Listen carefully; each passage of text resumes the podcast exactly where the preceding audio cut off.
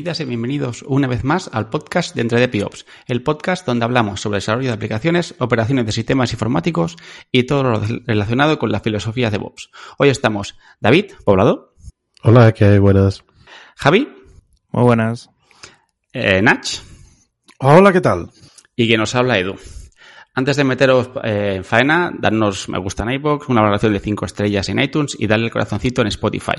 Podéis encontrarnos en todos estos sitios si buscáis por Ente de Podcast, en nuestra web www.entedepio.es o en nuestro grupo de Telegram, donde tenemos una comunidad que debate con un nivel muy bueno y en Twitter, arroba Entedepiops. También en Mastodon por arroba Entedepiops.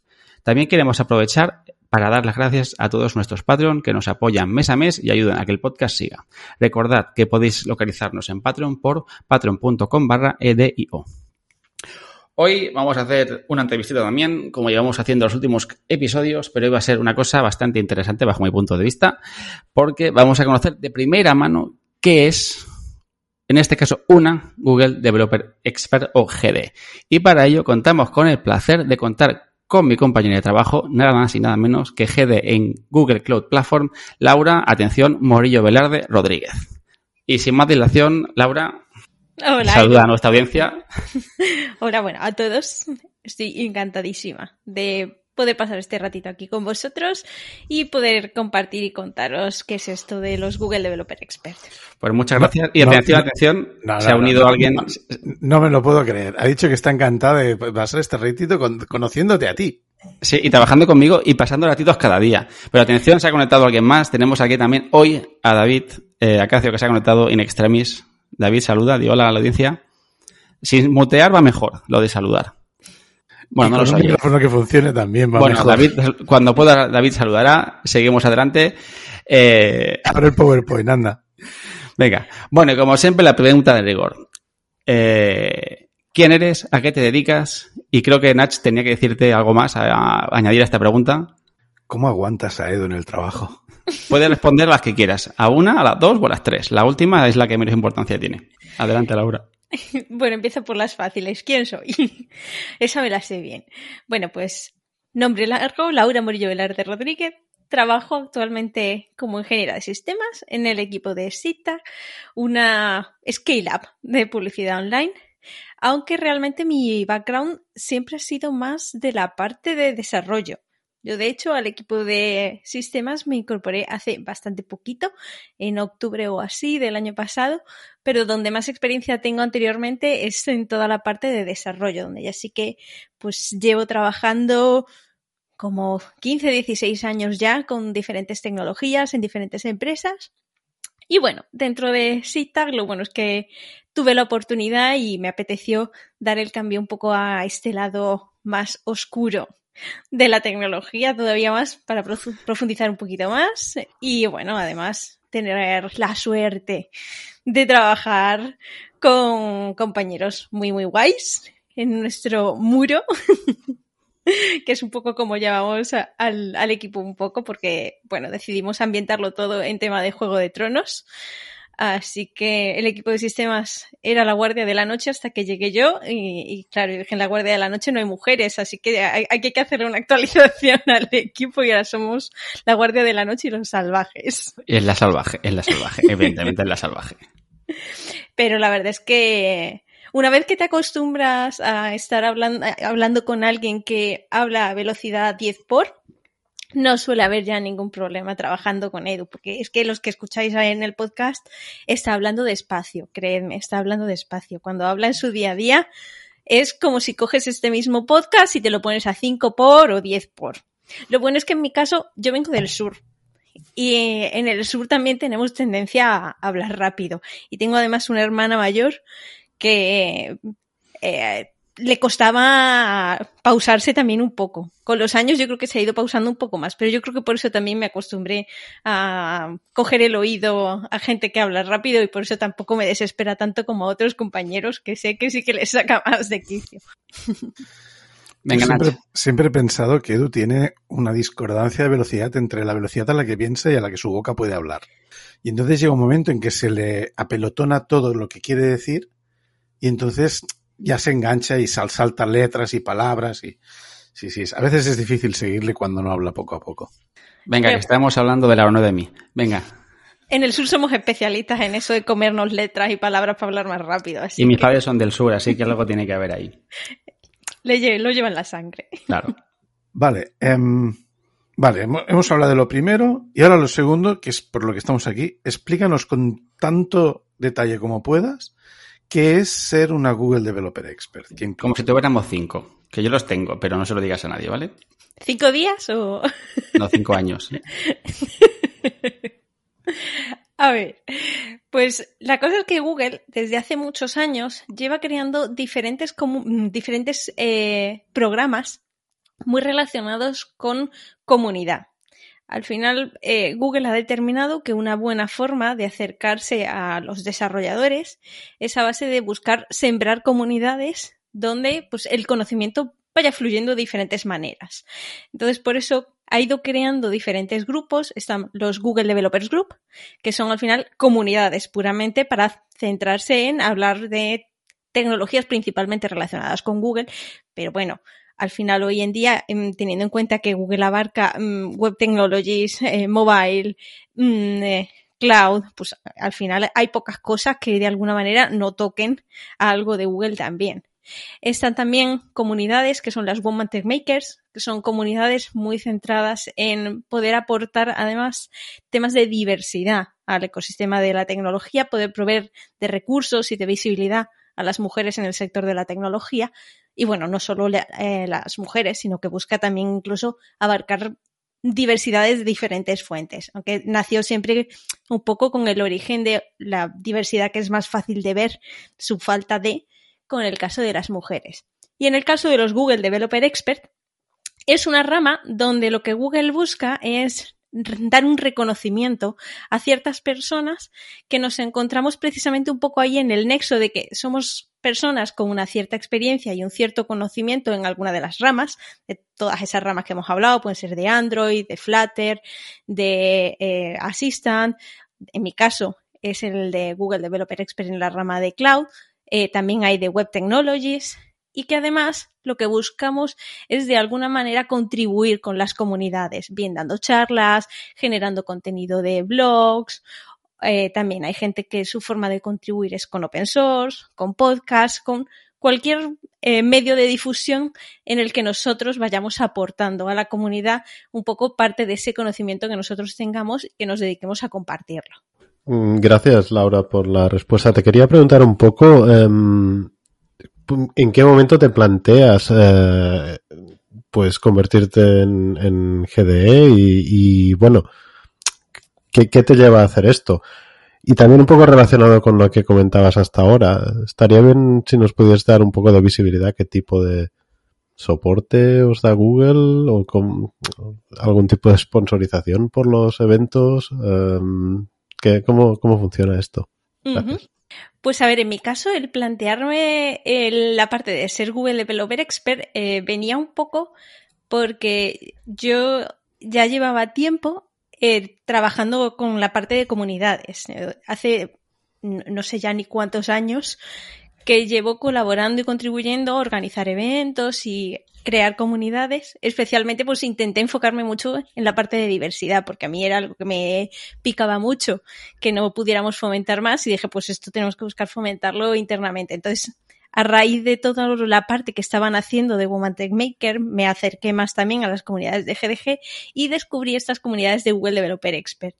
Y entonces se mezcló un poco varias cosas. En mi caso, además, pues coincidió con eh, cuando yo entré a trabajar en, en SIGTAG, que entonces sí que era una startup muy startup, donde cabíamos en dos habitaciones pequeñas de una de un piso todos los que estábamos trabajando desde España y éramos casi todos los que estábamos trabajando para la empresa y entonces eh, justo estaba la empresa en una transición de pasar de un mega monolito escrito en PHP que corría sobre máquinas virtuales de VH a pasar a microservicios en la nube de Google. Y yo lo que decidí era lo que quería hacer es que a medida que yo iba teniendo ese proceso de aprendizaje, pues quería ir contribuyendo de alguna manera a compartir ese conocimiento.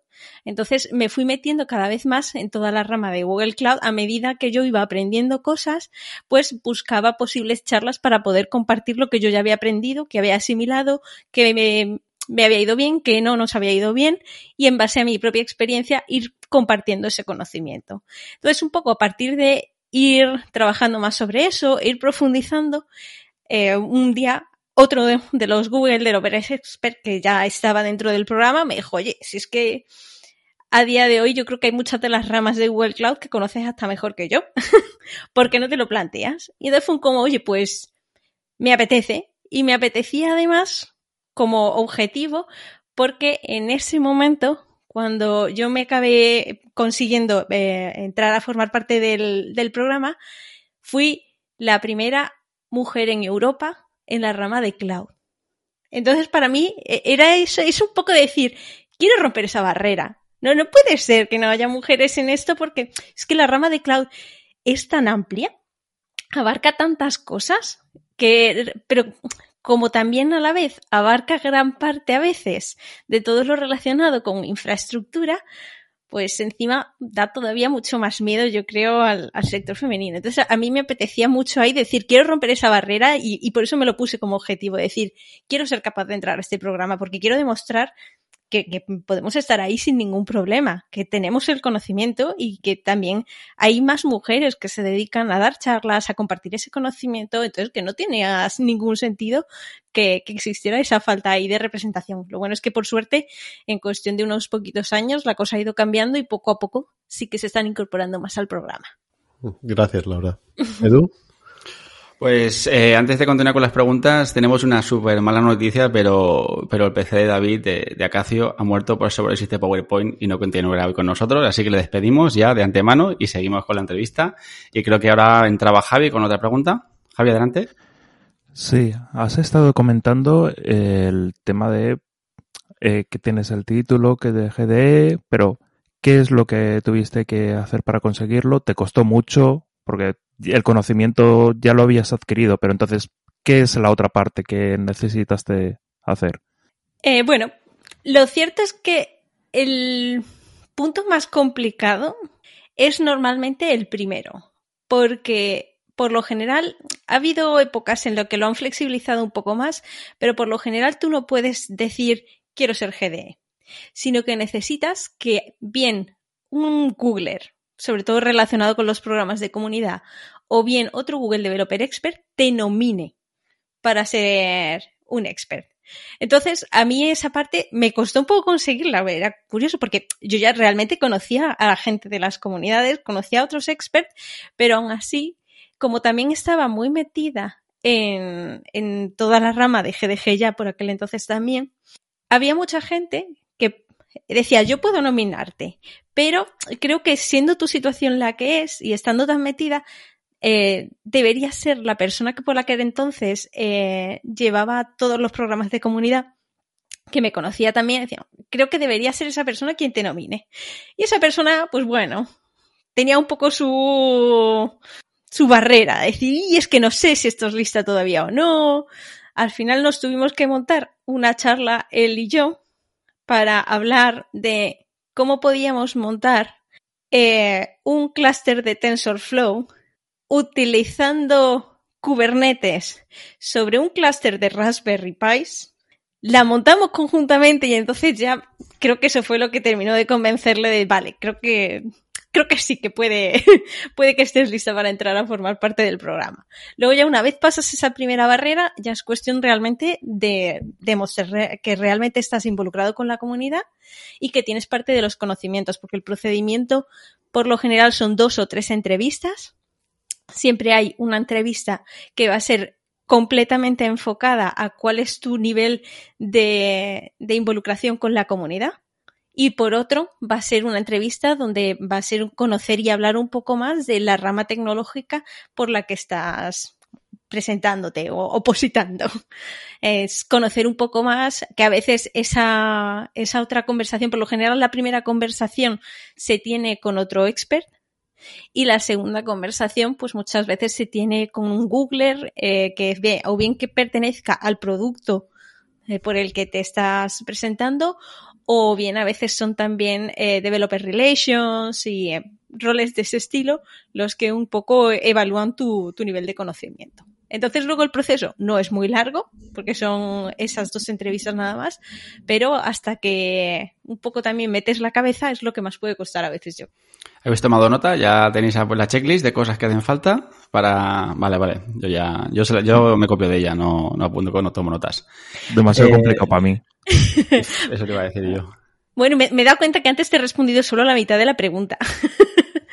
Porque me has comentado también un poco que qué ventajas eh, eh, tenía el... Oye, Sí, ahora iba, yo con, ahora iba yo con esa, ¿no? Sí, ¿qué, ve- qué ventajas, qué te aporta ser una GD, ¿no? ¿Qué ventajas, inconvenientes o qué beneficios puede tener una persona que al margen de, pues, de, de la notoriedad o de, pues, al final tener ese tipo de título yo creo que te da un, te, te da un upgrade de currículum, ¿no? Pues, Mm. pero además, hablando de tú, eh, tú como persona, ¿qué obtienes de G- de Ujú. GD, ¿no? A ver, está claro que eso, a uno de los niveles, pues eh, la visibilidad que te aporta, está claro que ayuda. Al final, eh, quieras que no es algo de lo que tú puedes, entre comillas, presumir, que eh, Google sabe quién eres, sabe que existes y que Google de alguna manera está verificando que tú tienes un, un conocimiento notable y que además contribuyes y compartes ese conocimiento. Entonces, a, mí hay, gente que me contacta porque hay una, hay una página donde Google tiene listados a, a los diferentes experts que hay por todo el mundo y hay gente que me contacta, alguno de mis perfiles públicos, pues me dice, oye, pues he visto tu perfil aquí y a veces es porque tienen dudas, hay veces, mm, hay veces que me han llegado para ofrecerme puestos de trabajo también y cosas así. Entonces, bueno, pues por una parte está eso que es como un side effect. Y luego también está que, eh, pues, lo que más aporta Google dentro de todo esto es, por un lado, el sponsorizar un poco a los experts para ir a conferencias. De manera que eso hay veces que hace más sencillo para algunas conferencias. No siempre es lo malo porque al final Google tiene su propio budget. Entonces, bueno, nosotros lo que podemos es solicitar cuando vamos a ir a hablar a alguna conferencia, pues podemos solicitarle a Google que cubra los gastos de alojamiento y de desplazamiento. Y entonces Google evalúa y si entra dentro de sus requisitos y es algo que a ellos les interesa en ese momento, pues te lo, te lo aprueban y ellos gestionan toda esa parte del viaje, que a veces pues ayuda a ciertas organizaciones que no siempre tienen suficiente presupuesto entonces, pues acaba siendo un poco ahí un mix. Y luego también, por otra parte, pues a nosotros eh, solemos tener reuniones periódicas donde podemos hablar a veces con los Googlers. También tenemos algún eventillo. Ahora, bueno, pues con todo el tema de la pandemia han estado bastante parados durante un tiempo, pero ya este año por fin lo consiguieron retomar, que es un summit donde nos juntan a diferentes experts en este caso, pues nos juntaron a todos los de Europa, o a casi todos, sobre todo todos los que pudimos ir, porque, bueno, se juntó una huelga de aviones completa justo el día que teníamos que volar. Entonces, bueno, fue, fue un poco caótico, pero todos los que pudimos ir te juntan allí. Eh, tenemos sesiones con los Googlers. Eh, nosotros, de hecho, tenemos un NDA firmado con ellos, porque hay veces que sí que nos exponen información del roadmap o de cosas que están por venir y entonces esas cosas no las podemos hacer públicas. Hay veces que nos ayudan también pues dándonos contenido, acceso a, a herramientas de formación. Hay una herramienta de, de cursos que a mí me encanta porque es genial para toda la parte de Google Cloud porque el, principal miedo de la gente es, mmm, bien, me registro, tengo que meter una tarjeta de crédito nada más registrarme y miedo me da lo que me puede pasar a final de mes. Entonces muchas veces cuando quieres hacer un taller de introducción con gente que todavía no se ha registrado, pues se encuentran con ese miedo y la herramienta esta lo bueno que tiene es que te crea al vuelo una cuenta virtual para que cuando vayas a hacer el taller utilices esas credenciales de esa cuenta, que una vez que tú has terminado tu taller, esa cuenta muere y te aseguras de que tú no vas a tener ningún impacto. ¿Qué pasa? Pues bueno, es una herramienta normalmente también de pago, pero a nosotros muchas veces pues también nos dan créditos y cosas así para que podamos usarla en, en los cursos. Así que, pues bueno, también nos van dando sus cositas. Antes también, normalmente, había un beneficio, pero que este año ya se ha difuminado un poco más. Y es que normalmente nos solían dar entrada a, por ejemplo, en mi caso, a la conferencia Next de Google. Este año yo creo que todavía siguen en modo pandemia Google y no es algo que de momento estén fomentando tan a gran escala como antes sí que fomentaban el hecho de que fuéramos allí, que nos juntáramos, y el summit que se hacía no se hacía solo eh, continental, sino que se hacía para todos los experts del mundo. Entonces también era, era una aventura ir allí un fin de semana también a San Francisco y juntarte de repente con experts de Japón y eh, hablar, intercambiar opiniones y eh, ver un poco también diferentes formas de contribuir, de colaborar con diferentes comunidades. Entonces, bueno, la verdad es que para todas esas cosas es, es una aventura. Yo hay veces que de coña digo, porque me suele pasar muchas veces que con los diferentes programas la gente se piensa que yo trabajo en Google. Entonces, muchas veces digo la coña digo, no, bueno, sí, trabajo para Google, pero no cobro. porque es lo único que no hacemos, desde luego. No podemos cobrar nada en, en dinero sí que cobramos en swag. De eso sí que nos suelen surtir muchas veces bien. Tengo por aquí unas cuantas botellas, camisetas, mm, toallas. Eh, creo que tengo un poco de todo, porque al final cada vez que vas organizando cosas te van mandando cosas. Venga, que tengas de recuerdo porque has organizado esto. es una forma de irnos comprando poco a poco. Somos baratos luego. Hombre, a veces es lo que tiene la comunidad también, que no estás para hacer dinero, sino para compartir conocimiento y esparcir el uso de herramientas y de, y de técnicas. sin querer comprometer el NDA, ¿podrías contarnos alguna historia curiosa o alguna anécdota interesante sobre estos encuentros, estas reuniones, estos conclaves que, que hacéis? La respuesta no, no gracias es válida. no, sí, hay, cosas, hay cosas que no están sujetas a, NDA. A mí, por ejemplo, eh, en lo personal, en, en, uno de estos viajes a, a San Francisco, eh, yo soy muy fan de, de Kelsey Hightower. A mí mm, es que me, me, me parece un crack las charlas que da mm, que hay veces que dices, ¿de dónde te has inspirado para, para montar esta charla? Me encanta, además la forma de explicar que tiene. Y eh, en uno de estos eventos a los que fuimos, estábamos por allí en el Next, y, y puse, puse un mensaje en Twitter, que, porque vi que además él tenía la keynote, escribí un mensaje, Kelsey Hightower, mm, me encantaría conocerte. Y él me contestó, pues mira, voy a estar en esta cafetería dentro de un rato tomando algo y terminando de preparar la charla de la keynote. Si quieres, pásate y hablamos. Al final no pudimos hablar ahí en la cafetería, pero sí que al día siguiente, igualmente como tenían, había también una sesión y él iba a estar, me dijo, pásate por aquí y hablamos. Y entonces para mí era como ese, ese momento fangirl de, Dios, vamos a hacernos una foto juntos, por favor. Ay, tengo ahí mi foto de recuerdo con Kelsey Hightower y además diciéndome, guau, porque decía, pues, oye, pues mira, estoy con esta parte de expert intentando mandar más charlas ya. Y él me decía, oye, pues, y además yo le había visto también en CubeCon, eh, me decía, ah, pues anímate también a mandar charlas a, la CubeCon y demás. decía, uff, es que me da todavía un poco de respeto a algunas cosas ahí. Me decía, tú no te preocupes, que si quieres, tú me escribes cuando vayas a mandar la presentación, si quieres me envías la presentación que hayas hecho o el abstract y yo te ayudo si lo necesitas. Entonces era como, ¿Cómo mola? Esas cosas, la verdad es que mola mucho. El, realmente poder tener esa, esa cercanía con, gente así.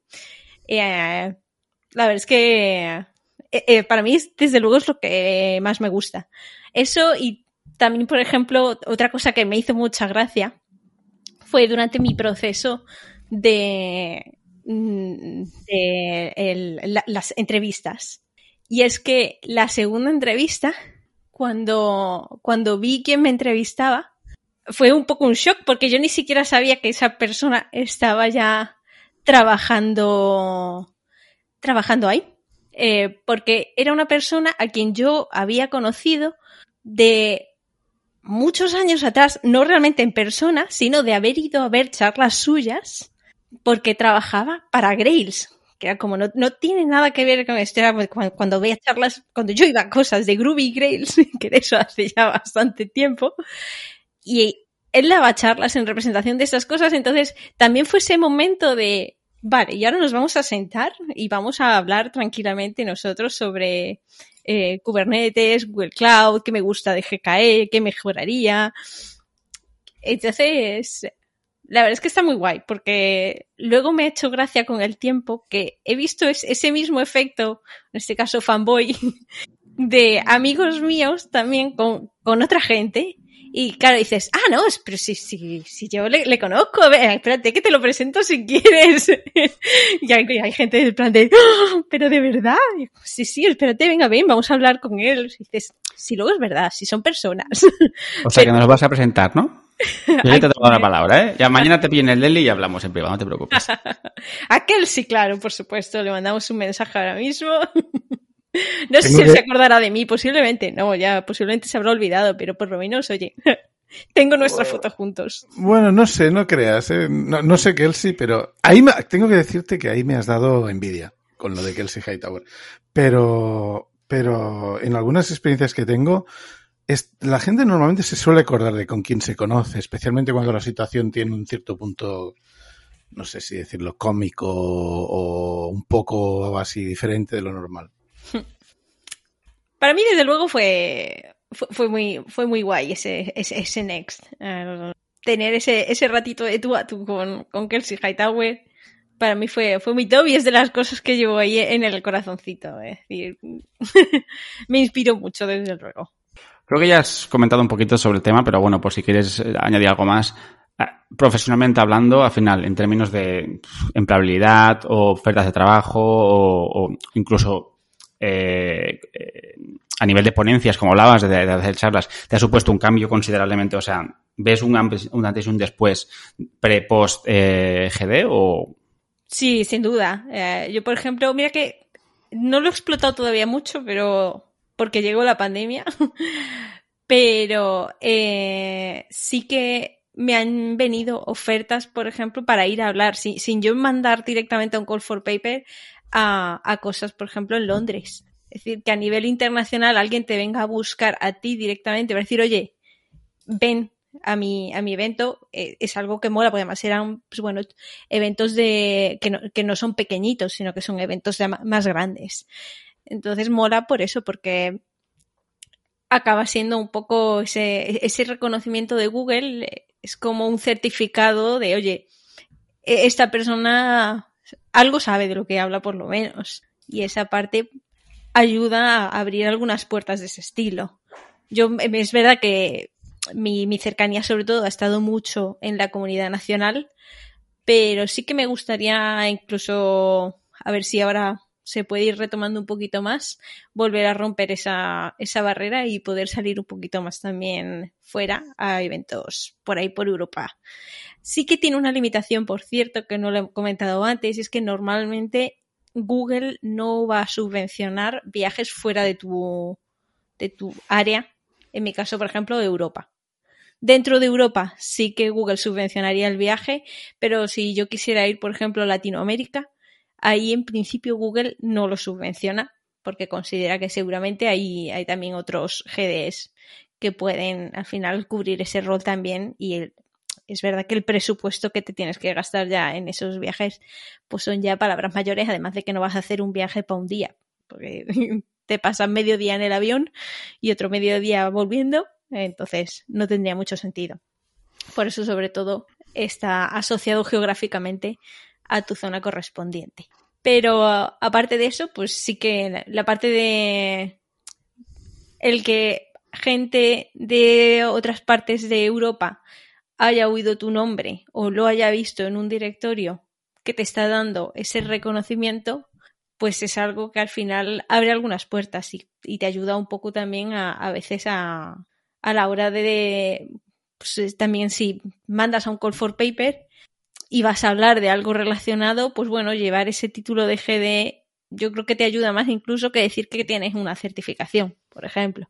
Porque es más fácil pensar que, bueno, que una certificación te la has podido sacar simplemente porque, bueno, pues o te has estudiado el temario o te has estudiado las preguntas, pero Google no querría tener en su programa a alguien que puede estar dando mala imagen de alguno de sus productos. Eh, entonces, por eso incluso se, se, llega a valorar más que, que otro tipo de, reconocimientos. En mi caso, para buscar trabajo no lo he necesitado. y no lo necesito de verdad y no lo uso. no, hay que preocuparse. Porque de momento eso, desde que me lo saqué sigo en SIGTAG y, uh, y ahí sigo y, de momento es la intención seguir. Pero sí que igualmente me pasa que me llegan ofertas, me dicen, oye, pues mira, he visto que tienes esto y tal, y justo estamos buscando una persona con ciertos conocimientos en este área. Entonces les sirve de garantía también. Una pregunta, Laura. Nos comentabas eh, que como esas, eh, eh, esos beneficios que tienes el GD, ¿no? Está, hacer formaciones y tal. ¿Qué nivel de exigencia, o sea, entiendo que una vez que, que es como carne de conducir, caduca cada 10 años, ¿no?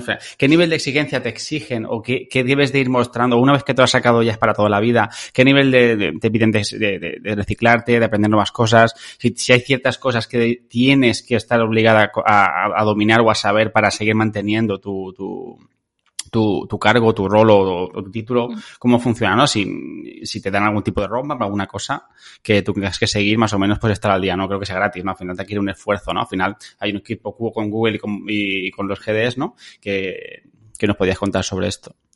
A ver, lo cierto es que a nivel conocimientos, nadie te hace un examen. Luego es que digas, pues cada año te tienes que volver a examinar para ver si, tienes o no tienes eh, más conocimiento o si has adquirido nuevos conocimientos sobre esta parte.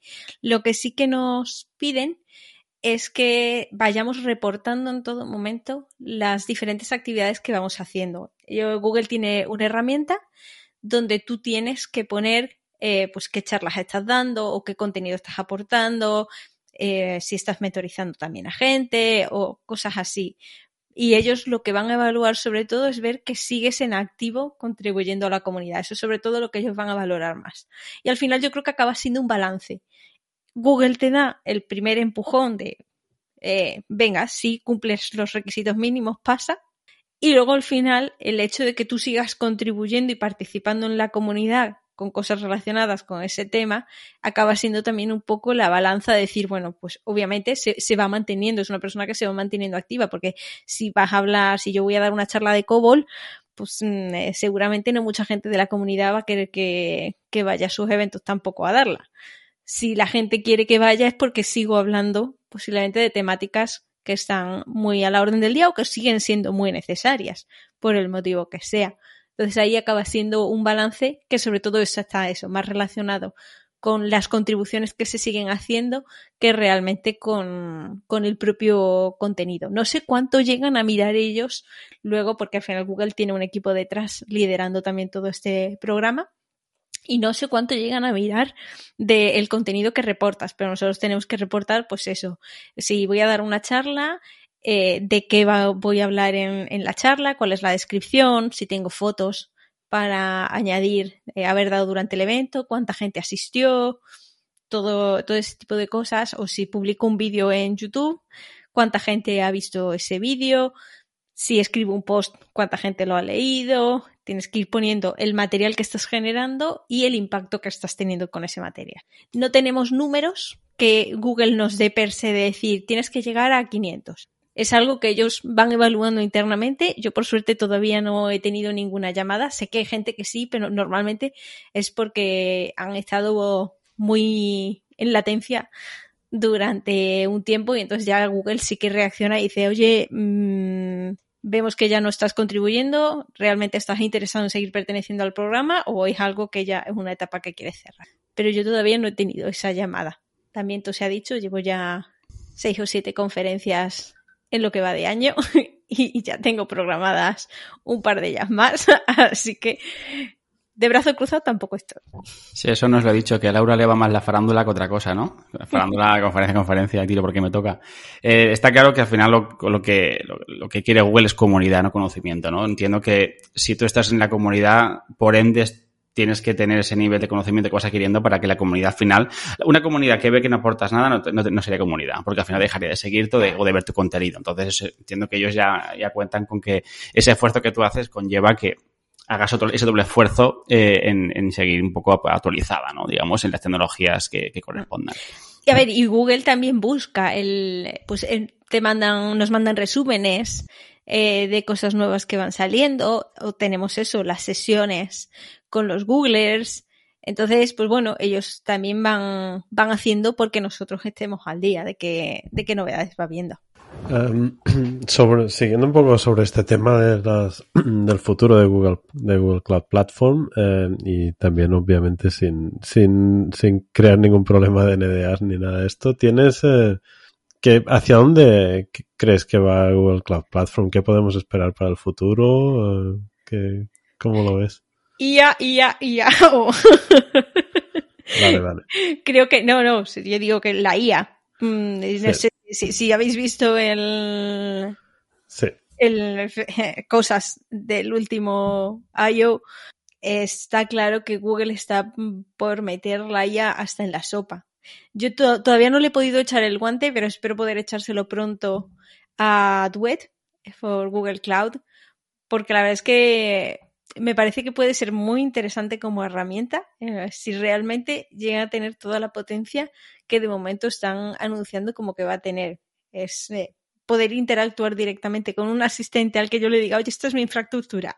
Mm, ¿Cómo optimizo costes de esto? Uh, esta aplicación directamente en un GKE. O, incluso, oye, ¿cuál es la mejor manera de desplegar esta aplicación? Creo que puede ser una ayuda mm, bastante curiosa. No creo que nos vaya a quitar todo el trabajo, pero sí que creo que puede ayudar mucho a romper una barrera inicial que puede haber a veces. Al final, yo creo que esa es una de las patas en las que a día de hoy se está apoyando mucho más, porque productos novedosos yo creo que están también tirando todo hacia contenedores y similar. Yo, por ejemplo, y esto obviamente hablo a nivel personal, pero yo creo que App Engine es, por ejemplo, un, producto que se ha quedado bastante antiguo e incluso buceando a veces en, alguna página de la documentación, Google directamente te dice que favorezcas más Cloud Run, que es una herramienta más moderna, con más opciones que, que realmente App Engine. Entonces, todo ha tirado hacia dar soporte a contenedores, a intentar dar cada vez más variabilidad dentro de toda esa parte. De decir, bueno, pues tú puedes llegar a hacer un poquito, hacer un poco más o hacértelo tú todo. Pero yo te voy a dar la opción de que no tengas que hacer prácticamente nada. Y es un poco hacia donde están yendo cada vez más. Eso, más bases de datos y cada vez más grandes, máquinas cada vez más bestias también. No sé si habéis visto las, las nuevas A3 que anunciaron también para todo el tema de entrenamientos y demás con las GPUs, que son auténticos bichacos. Eso y también sobre todo el, crecer en más zonas. Porque al final, eh, bueno, pues aquí la de España, por ejemplo, era una zona que era bastante apetecible, pero todavía ninguna se atrevía hasta que ya una se atrevió y entonces ya todos tenían que venir. Porque no puede ser que la competencia sí y yo no. Pero todavía tienen anunciadas más, más regiones y más zonas para al final, vamos, va a estar el mundo plagado de edificios de Google con sus maquinitas. Bueno, yo creo que la tendencia de, la computación moviéndose cada vez más hacia el nodo y esto muy relacionado con el mundo de la inteligencia artificial, claro, mm. eh, es parece parece el camino el camino hacia el futuro no solo de Google, tiene que ser el camino de, del futuro de cloud en general. Eh, sí que sí que parece que todo el foco está en IA, sobre todo después del keynote de, hace dos semanas, eh, está bastante claro. Bueno. a ver, eh, al final yo creo, sí, nada, no me digo. Creo que es que tiene mucho sentido también porque ha sido una parte que ha estado mucho más abandonada. Es decir, toma, tú tienes el hierro y te simplifico el que despliegues una aplicación, pero ahora que cada vez más están los modelos de inteligencia artificial hasta en la sopa, el que no es ya solo yo te doy el hierro para que tú entrenes, es te doy además un modelo preentrenado genérico para que tú puedas ya customizarlo con ciertos valores. Te estoy pues adelantando gran parte del trabajo. Y lo bueno es que la capacidad al final de entrenamiento que puede tener el propio Google, mm, eh, pues te costaría mucha pasta eh, a ti pagarla para poder entrenar ese mismo modelo base desde cero. Entonces, pues bueno, está claro que son ayudas muy buenas. También a mí me hacía gracia en uno de los de los Next que hablaban de cómo habían conseguido batir un récord eh, de eh, calcular la cantidad de decimales de, pi. No, me acuerdo hasta cuánto habían llegado, pero habían conseguido batir el récord. Pero eso sí, no queráis calcular si hubieran tenido que pagar por esas máquinas alguien de a pie, qué pastizal se habría dejado calculando pi. Entonces, lo bueno es que con la capacidad que te puede dar todo eso puedes conseguir grandes cosas. Lo malo es el precio, que hay que pagarlo. Entonces, ahí es donde suele estar la parte que más duele. Una pregunta, Laura. Si, cuando, evidentemente, cuando publiquemos, la, eh, la, gente que escuche este episodio, imagínate que alguien considera que pues está contribuyendo o le gustaría tener ese empujoncito o tener ese, eh, ese ligamen con Google para poder decir, hostia, es una forma de Execute Purbo, ¿no? Yo, yo, me pongo a hacer material para la comunidad y así tengo el conocimiento que me podría abrir más puertas, ¿no? ¿Cuál sería el roadmap personal que una persona debería tener, ¿no? Como que, si necesitas un Google, ¿cómo lo haces, no? Te pones a, a rogar por las ventanas de las redes sociales, ¿no? ¿Cuál sería el, el, el esa ruta para llegar a decir, hostia, quiero ser GD, eh, GD, ¿qué debo hacer? ¿Cuál es la forma más fácil, no? Porque al final, eh, veo que hay que hacer bastante networking porque si necesitas esa, ese, ese, ese sponsorship sin, sin network, mm, estás, estás, lo tienes complicado, ¿no? Entonces, material, sugerencias o cualquier tipo de consejo que quieras dar a la audiencia, pues creo que sería bastante interesante. En primer lugar, eh, tener un, un buen portfolio de contribuciones. Eso sí que tiene que ser lo primero. Contribuciones y que estén muy asociadas a, alguna de las líneas. Porque bueno, sí, yo, yo, puedo tener también mis contribuciones de mis podcasts, el podcast de, que nosotros llevamos, que es el de Tecan Ladies. Pero ahí realmente no hablo de Google Cloud. Por eso ese podcast no me cuenta, por así decirlo, para, para las cosas de, de Google Cloud. No, me contaría como, aunque son contribuciones a la comunidad, pero no son al final contribuciones en la línea de Google Cloud para la que yo me querría presentar. Sí que las charlas o eh, algunos blog posts también que tenía por ahí, vídeos en YouTube que son eh, técnicos o a veces son podcasts también, pero hablando más de temática cloud, pues todo eso sí que aporta. Entonces, lo primero igualmente, en el momento en que se te nomine, lo primero que te van a pedir es que hagas como una especie de currículum de cuáles han sido todas tus aportaciones en, no me acuerdo si eran los últimos seis meses o el último año. Entonces vas a tener que poder ya de primeras justificar, oye, yo realmente estoy contribuyendo a la comunidad. Y luego ya, en cuanto a qué personas acercarse, pues está claro que si te acercas a las comunidades de Google, va a ser más fácil al final entrar en contacto con, con alguien, bien, bien con algún otro Google Developer Expert. Lo bueno es que el directorio, como comentaba, está público. Entonces puedes buscar un expert que, que esté en tu misma línea y comentarle, oye, pues mira, esto es lo que yo he hecho, eh, estas son mis contribuciones, eh, ¿cómo lo ves tú? ¿Crees que podría encajar o no? Luego también, eh, de vez en cuando, este año no sé si lo han hecho, pero sé que los últimos dos años o tres sí que se ha hecho un programa que es eh, Road to GDE, donde se han buscado perfiles mm, especialmente intentando mejorar, obviamente, la diversidad, pero se han buscado perfiles que estuvieran muy alineados con que ya estuvieran contribuyendo, por ejemplo, pero que les faltara ese último empujón para darles sesiones de mentorización guiados por otro Google Developer Expert para ver si al final se podían llegar a convertir o no esos perfiles en, otros experts. Entonces también incluso Google tiene algunos programas de mentorización para, para gente que, que, está ya alineada en ese, en ese recorrido y realmente quiere, quiere proponérselo.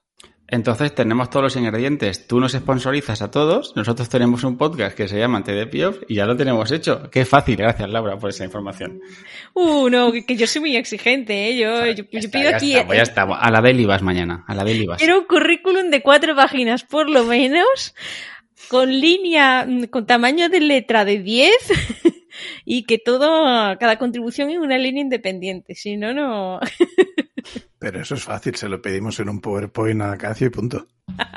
Se los podemos a Duet. Ahí, ahí, ya está.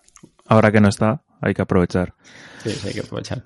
Has comentado que participas en un podcast y a mí me encantan los podcasts. Explícame algo más sobre ello.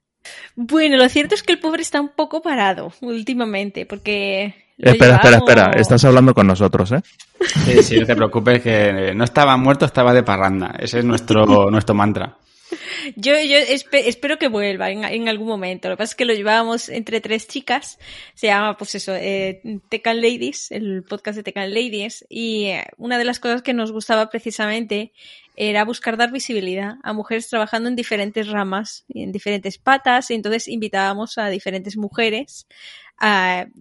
hemos hablado, por ejemplo, de los programas estos, de, de yo, yo, yo fui también invitada y eh, organizadora de uno de ellos, hablando precisamente del tema de los Google Developer Expert, pero hemos tenido también programas pues hablando mm, de cómo hacer aplicaciones para televisión, hemos tenido programas hablando de Java, la verdad es que de, casi cualquier cosa, entonces me gustaba mucho porque eh, nos daba la oportunidad de dar un poco una visibilidad a esas mujeres del sector y además hablábamos pues, de casi cualquier cosa. Así que realmente espero que todavía tenemos ahí unos cuantos capitulillos que hemos ido generando durante sobre todo la pandemia, pero espero que, que lo podamos retomar en algún momento, a ver si la disponibilidad de calendarios vuelve un poco, que desde luego tiene mérito mantener estas cosas, así que chapo por vosotros, porque cuesta al final también. Sea con la frecuencia que sea, al final requiere un compromiso que no siempre se puede tirar para adelante con él. Lo, nosotros lo sabemos y, y es eso. Eh, felicidades por el podcast y a ver si lo puedes retomar. Esperemos, esperemos. Seguro que sí. Luego también hay algunos que también lo que pasa es que eh, desde que se terminó la pandemia, como mucha gente ha vuelto ya a cosas presenciales, pues es verdad que yo lo reconozco que suelo preferirlo. Los podcasts sí que me gustan, porque al final es esto, estamos hablando entre nosotros y es una conversación. Por ejemplo, los vídeos de charlas online los llevo muy mal, porque eso de estarle hablando solo a una cámara, sin estar viendo reacción de la gente, sin saber si, si hay alguien, ni siquiera viéndolo o no, si se me están durmiendo, yo, necesito mucho el, el feedback de, de la gente en tiempo real y normalmente no, no lo teníamos con estas cosas. Pero bueno, pero a nivel de podcast eh, también tenemos algunos grabados de GDG Spain, pues donde también a veces entrevistábamos a, a otra gente del, del, sector, donde dábamos a conocer las diferentes comunidades y de esos también hay, hay unos pocos que además eh, algunos están también subidos a, a YouTube como vídeos y otros están también publicados simplemente como audio. Si es que al final le hemos ido dando, sobre todo con la pandemia, necesitábamos hacer cosas y no podíamos ir a eventos. Entonces, había que buscar cómo, cómo seguir contribuyendo y seguir en contacto con la gente. No era solo por matar el tiempo, ¿no? No, era una, es, se convierte en una necesidad. Además es que es algo que, que he visto mucho de, de, gente que dice, uy, pues wow, es que ya no puedo más porque tengo muchas cosas de familia, no sé qué tal, lo dejo. Y he visto a demasiada gente poco tiempo después decir, bueno, que a lo mejor puedo volver un poco. Esto yo creo que es una droga, que al final se convierte en una necesidad de decir, es que cuando te metes, es que no, no quiero terminar de salirme. Es que me gusta al final lo que obtengo a, a nivel personal a base de contribuir y demás. Es que me mola. Entonces, aunque cuesta, pues es algo que nos sigue gustando. Claro que sí, por eso lo hacemos al final, ¿no? Sí. Um, bueno, yo creo que prácticamente hemos tocado todas las preguntas. ¿Hay algo que quieras explicarnos que no te hayamos preguntado o alguna cosa que quieras añadir? Pues, porque si lo hay, este es el momento. Bueno, pues aprovecho, no sé cuántas mujeres me oirán, pero yo aprovecho para hacer mi llamamiento reivindicativo, que al final yo creo que posiblemente toda la rama de DevOps o infraestructura y demás es la que parece más dura, pero precisamente, por ejemplo, herramientas como Google Cloud, eh, lo bueno que tienen y que es lo que a mí me ha funcionado mucho, es que simplifican mucho esa primera barrera de aprendizaje. Entonces, eh, yo todavía muchas veces les, les digo que al equipo, yo soy, yo soy aprendiz de sistemas todavía. Pero lo cierto es que hay muchas cosas de Kubernetes y demás con las que me he tenido que ir pegando poco a poco. Así que lo que animaría y aprovecharía es que, no se vea como una barrera infranqueable, sino que precisamente todas las herramientas que hay de cloud y demás lo que permiten es un poco bajar esa barrera para que no acabe siendo una leche tan grande como podía ser antes el intentar meterse en el, en el mundo de, sistemas. Así que que no dé miedo y, que se anime en general más gente, porque faltan perfiles de sistemas a cascoporro, yo creo, pero sobre todo además quiero ver a más mujeres. Pues ya sabéis, eh, las que nos oigáis, sabemos que hay alguna oyente, lo sabemos de buena, de, buena tinta y también incluso en el canal sabemos que hay alguna chica, por lo menos, no sabemos, no tenemos ni idea de cuántas, tampoco estamos haciendo censos, pero sabemos que hay alguna chica, así que nos alegramos mogollón porque sí que es verdad que todos los que estamos aquí hemos visto lo mismo. Es el nicho de, de, de donde más eh, más complicados que haya mujeres, yo creo. Yo conozco algunas, Laura es una, pero normalmente es donde más cuesta que haya, que haya diversidad en ese sentido, al menos de mujeres, ¿no? O sea que animados todas y, y a darle a, a Google Platform o lo que veáis que os interesa en el mundo de DEO, sistemas, infraestructura, plataforma. ¿Vale? Y si tienen pues, cualquier duda, cualquier miedo, lo que sea, mi Twitter está siempre abierto. Ya eso vamos. Para cerrar, Laura, si alguien quiere contactar contigo, eh, ¿qué opciones? Twitter, mmm, paloma mensajera. Yo lo sé, yo sé, la respuesta, yo sé la respuesta a esa pregunta. Tienen que preguntarle a Kelsey Hightower. nada, nada. Con que me escriban a Laura barra baja morillo. Ahí lo he puesto cortito y fácil. O si no, también me pueden buscar en, en LinkedIn y, y también contesto sin, sin problema. Pero vamos, en, en, mi Twitter también tengo los DMs abiertos siempre para que cualquier cosida y cualquier oportunidad de este tipo que pueda surgir, oye, yo encantada de, de poder echar una mano y de ayudar. Hemos hecho mentorizaciones varias y, y encantada. Pues no hay más preguntas, señoría. Así que vamos a ir despidiéndonos. Por Laura, un placer. Gracias por, por estar aquí, explicarnos todos las, los detalles y, y curiosidades y, y, todo lo que nos ha explicado de los GDs. Y pues nada, si quieres repetir, estás más que invitada. Pues si tienes que contar muchas más cosas, pues seguro que, que tienes espacio de sobra y cosas que decirnos. Cuando quieras repetir, pues ya sabes. Así que si quieres despedir a la audiencia, pues tú misma, lo que quieras decir, pues nada, que muchísimas gracias por este ratito, que ha sido un placer y gracias por darme un poco la oportunidad también de tener este altavoz para poder ahí contar un poquito más sobre qué son los Google Developer Expert o qué somos los Google Developer Expert, a qué nos dedicamos y pues bueno, animar a más gente también a que puedan conocer el programa y quién sabe, quizá unirse. Ya veremos si os dejo alguno de vosotros. No sé, yo no lo veo claro. pues muchas gracias, Laura. Y como siempre, esperemos que os haya gustado el episodio y vamos a seguir con el cierre. Y si os gusta nuestro trabajo, como siempre, corréis la voz, dadnos cinco estrellas en iTunes, me gusta en iVoox y corazoncito en Spotify. Y ya sabéis, buscadnos en todos estos sitios por NTDPiops o en nuestra web www.ntdpiops.es. En Telegram, en nuestra cuenta de Twitter o Mastodon, arroba NTDPiops y también en LinkedIn si nos buscáis por NTDPiops. Recordad que si os animáis y eh, queréis ayudarnos, tenemos nuestra cuenta de Patreon, patreon.com barra edio y nuestro link de afiliados en Amazon, que hace que un pequeño porcentaje de vuestras compras de Amazon vaya a parar a nosotros sin que veáis ningún incremento de precio. Pues ha llegado el momento de decir adiós para los eh, miembros de este podcast. Eh, David, poblador. Hasta la próxima. Gracias, Laura. Javi. Hasta luego. Nach.